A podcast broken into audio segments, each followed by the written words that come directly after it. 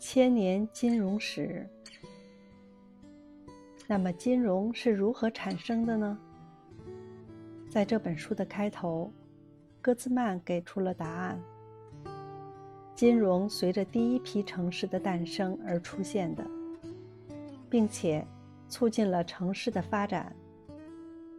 早在公元三千年前，古代西亚地区的城市就开发出了基本的金融工具。而到了罗马，帝国的金融系统比他之前的任何一个都要复杂，甚至可能超越了工业革命之前出现的任何事物。然而，东方和西方在价值观和哲学上的差异，使得后来两个世界的金融走向了不同的方向。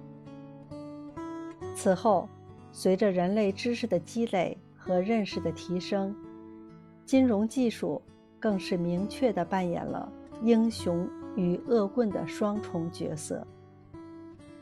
二零零八年美国金融危机，二零一一年希腊主权债务危机，货币对于任何一个国家都是一把需要小心提防的双刃剑。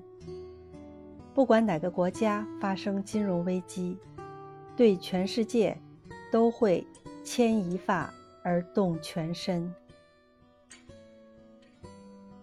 书评节选自《千年金融史》。